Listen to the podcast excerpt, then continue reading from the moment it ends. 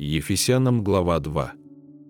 «И вас, мертвых по преступлениям и грехам вашим, в которых вы некогда жили, по обычаю мира сего, по воле князя, господствующего в воздухе, духа, действующего ныне в сынах противления, между которыми и мы все жили некогда по нашим плотским похотям, исполняя желания плоти и помыслов, и были по природе чадами гнева, как и прочие, Бог, богатый милостью, по своей великой любви, которую возлюбил нас, и нас, мертвых по преступлениям, оживотворил со Христом, благодатью вы спасены.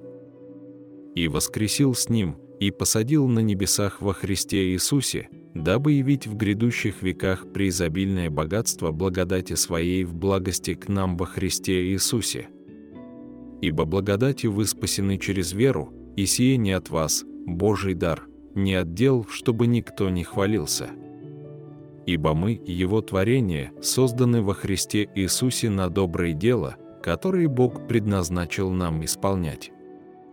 Итак, помните, что вы некогда язычники по плоти, которых называли необрезанными так называемые обрезанные плотским обрезанием, совершаемым руками, что вы были в то время без Христа, отчуждены от общества израильского, чужды заветов, обетования, не имели надежды и были безбожники в мире.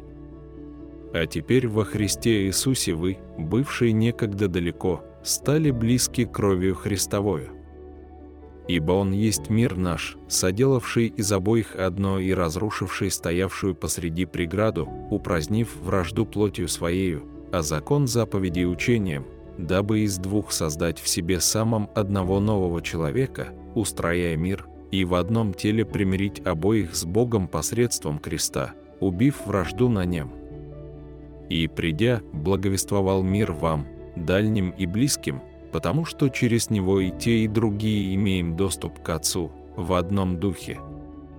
Итак, вы уже не чужие и не пришельцы, но сограждане святым и свои Богу, быв утверждены на основании апостолов и пророков, имея самого Иисуса Христа краеугольным камнем, на котором все здания, слагаясь стройно, возрастает в святый храм в Господе, на котором и вы устрояетесь в жилище Божие Духом.